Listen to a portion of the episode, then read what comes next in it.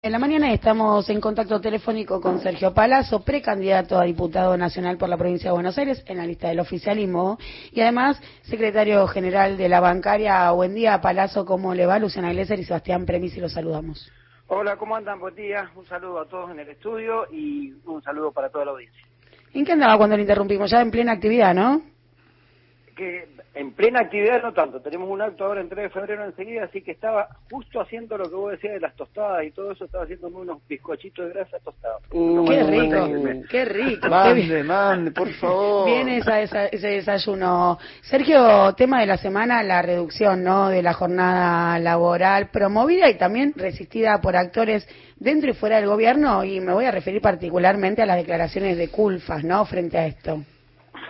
Sí, bueno, eh, el tema oportunamente lo hablé porque es un tema a tratar en el Parlamento, más allá de que se necesita apoyo de todos los sectores. Yo lo hablé con el presidente del bloque cuando estuvimos reunidos con Máximo Kirchner, le, adelanté que este era uno de los proyectos, él lo comparte. El ministro de Trabajo de la Nación también ha dicho que una de las salidas para generar empleo puede ser la reducción horaria de la jornada de trabajo nuestra candidata en primer término, Victoria Tolosa Paz, en el mismo sentido que el ministro, ha dicho que una de las alternativas es esta y que, bueno, en el bloque va a contar con varios diputados sindicales que seguramente lo vamos a impulsar y ellos van a acompañar. Así que lo que ha dicho el, ministro, también hago una aclaración, el, yo hablé con el ministro Culfa después de su declaración, él me dice que conceptual e ideológicamente comparte la reducción de la jornada, también me dijo que cree que es uno de los eh, generadores de empleo, pero que él cree que no es el momento ahora en el marco de la pandemia, sino que hay que discutirlo más adelante. Pero no tiene una visión contraria a la reducción, sino es la temporalidad en la que se plantea. Yo en eso no tengo la misma opinión que él y creo que no está vedado ningún debate y además eh, tranquilamente puede salir un proyecto que sea gradual la, la disminución de la jornada, así que será motivo de discusión en el Parlamento. ¿Cómo serían los pasos, digamos, para pensar que la reducción de la jornada laboral generaría la posibilidad de formalizar puestos de trabajo o crear puestos de trabajo? ¿Cómo, cómo, cómo sería la, proyección? Eh, mira, la, idea sería la siguiente. Primero explicarlo, ¿no? Eh, hay antecedentes históricos de la reducción de jornada de trabajo. Cada vez que hubo una revolución industrial y particularmente la primera, que fue la del motor a vapor, la jornada de trabajo disminuyó. Es decir, como una de las consecuencias. Esta es la cuarta eh, revolución industrial, como se la denomina, cibernética, eh, robótica, algoritmos. Entonces quiere decir que hay un antecedente histórico. Segundo, el mundo ha ido hacia eso. Argentina, salvo un par de países asiáticos, es uno de los países que mayor carga horaria tiene semanal, que es hasta 48 horas, hasta 8 horas diarias. Inclusive en la región es uno de los países con mayor carga horaria. En Latinoamérica, salvo Argentina, Uruguay, Paraguay, Perú, Bolivia y Colombia, el resto de los países tiene una jornada menor. Tercero, ante lo que se dice por parte del titular de la UIA, eh, que debería ser con rebaja salarial si hay una disminución horaria, en ningún lugar del mundo donde hubo reducción de jornada horaria, al menos de los que tenemos nosotros registrados, países europeos, los mismos países latinoamericanos, hubo rebaja salarial. Y por último hay dos situaciones, no tendría impacto porque también escuché que podría tener impacto en los precios porque genera un mayor costo, esto generaría inflación. Eso no es así. Cuando uno mira durante el gobierno de Macri, el sueldo promedio de los trabajadores cayó el 24,4% aproximadamente. Quiere decir que ese costo laboral que debería impactar no va a impactar. En todo caso, ellos durante cuatro años, el sector empresario se apropió de dinero que era del trabajador para preservar su poder adquisitivo, es decir, aumentó su tasa de rentabilidad, lo que tiene que volver a tener es su tasa de rentabilidad normal y devolverla a, los trabajadores, o en plata o en beneficio de una reducción de jornada. Y por último, tampoco debería tener un impacto económico porque hay un avance, un impacto tecnológico que ha mejorado la productividad por trabajador. Yo siempre doy el ejemplo de mi actividad. Nosotros, entre el lustro del 2000 al 2005, administrábamos 1.300 eh, 317 cuentas de, depósito y de crédito cada bancario. Y hoy lo hacemos en casi 1.200, quiere decir que creció tres veces la productividad con igual cantidad de trabajadores y con salarios constantes a nivel de la inflación. Entonces hubo un crecimiento de rentabilidad por eso, un crecimiento de rentabilidad por la caída del poder adquisitivo del salario en el gobierno de Macri, ya debería estar pago el costo o absorber el costo que significaría disminuir la jornada. Por esos motivos creo que tiene que ser. En los países donde se efectuó ha ido de uno a cuatro años variando el, modo de implementación, por ejemplo, para llegar a seis horas en algunos países, ¿no? Así que me parece que las condiciones están dadas y el debate se tiene que dar. Y no es la única forma de generar empleo, es una más. Esto también lo aclaro, porque pareciera ser que es el único debate. No, nosotros ponemos en debate esto como uno de los factores más que se necesita para generar empleo.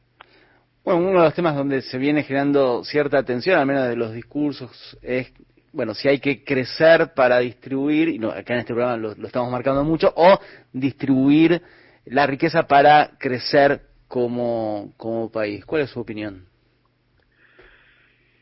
Eh, está claro que el concepto más lógico y natural sería generar la riqueza y distribuirla, ¿no? Eh, ahora, ¿cómo se genera la riqueza? Y se genera generando empleo si el, eh, si el, sector empresario sigue expulsando mano de obra por diversos motivos, por baja de costo, por impacto tecnológico, va a llegar un momento que esa riqueza tampoco se va a generar, eh, poniéndome en la lógica de pensamiento del sector empresario, ¿no? Esto de primero generamos y después derramamos, o después de repartimos. Si fuera bajo esos conceptos, se van a quedar sin consumidores. Díganme ustedes qué hacen con todos los trabajadores que producto del impacto tecnológico pueden quedar afuera del circuito laboral. ¿Qué hacen con todos ellos? No van a consumir, ellos vive, vivimos todo en un mundo capitalista y ellos hacen una ascripción casi eh, fuerte del capitalismo. ¿Qué capitalismo va a haber si no hay gente que consuma? ¿Qué hacen con los millones de trabajadores que pueden quedar fuera del circuito laboral, por ejemplo, con el impacto tecnológico? Por eso sostenemos que hay que buscar políticas que generen empleo, que generen recuperación de ingresos y desde ahí seguramente la gente consumirá y tendrá la posibilidad de requerir menos asistencia al Estado porque tendrá un empleo formal y se podrá revertir la situación o el ciclo económico de caída de la economía producto de la pandemia. Palacio, y para eso es fundamental, esencial o condición sine qua non que el Estado recupere su poder de compra o por lo menos no vaya perdiendo contra la inflación, ¿cierto? Que el salario, claro, sí, por supuesto. Y bueno, hay indicios muy claros y sostenidos durante este año por parte de las autoridades de gobierno, el presidente, el jefe de gabinete, la propia vicepresidenta firmando una paritaria importante junto con el presidente de la Cámara de Diputados, eh, que desde el principio de este año vienen diciendo que tienen que empezar a ganarle los salarios a la inflación a partir de este año. En principio se pensaba en una pauta del 29-30%, se vio alterada por la voracidad empresaria de querer ganar a costa de lo que sea, los precios se fueron corriendo y el propio gobierno habilitó la reapertura de paritarias en varios sectores, entre ellos el mío, y ya hay salarios fijados en el orden del 45% y todos con cláusula de revisión cuando finalice el acuerdo para poder discutir esos puntos más que hay que recuperar.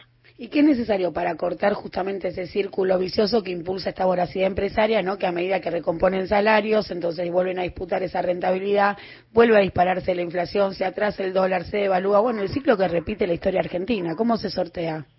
Para mí hay que hacer un fuerte control en los formadores de precios. Mira, vos dabas en la tecla al hacer esa secuencia, ¿no? Y, me gustaría acompañar tu análisis con, con lo que pasó en el mes de abril. En el mes de abril el tipo de cambio creció 1.9, los salarios que estaban en el orden del 29 anualizado eran un 2,4 mensual el promedio, no había aumento de tarifas, porque no hubiera un aumento de tarifas durante casi un año, y la tasa iba al ritmo, la tasa interés iba al ritmo de lo que era la inflación más o menos. Entonces no había motivo, uno dice cuánto dan las órdenes o las variables macroeconómicas y te daban 2% promedio y la inflación terminó siendo 4,3. Esto que indica con claridad que los formadores de precios no atienden razón alguna, ni siquiera la necesidad de portarse como la gente durante la pandemia, y decidieron meterle dos puntos más a la inflación de golpe. Entonces me parece que tiene que haber un fuerte control, eh, el mecanismo no lo sé, quizás los expertos en, economía podrán ayudarnos a dilucidar cuál será el mecanismo. Quizás es más garrote que zanahoria, Palazzo, nada más que más garrote que zanahoria el mecanismo, tan sofisticado de la política. Ah, no, lo que digo es tiene que haber un fuerte control sobre los formadores de precios y eso ayudaría en principio a bajar los procesos inflacionarios, ¿no? Clarísimo, le agradecemos muchísimo su tiempo eh, y la disposición de atendernos en el fin de semana, un fin de semana activo dado la campaña. Así es, enseguida vamos a estar en 3 de febrero con los candidatos presentando la lista acá, así que contentos y de campaña. Muchas gracias a ustedes. Gracias, un abrazo. Sergio Palazzo, candidato, precandidato a diputado nacional por la provincia de Buenos Aires en la lista del oficialismo.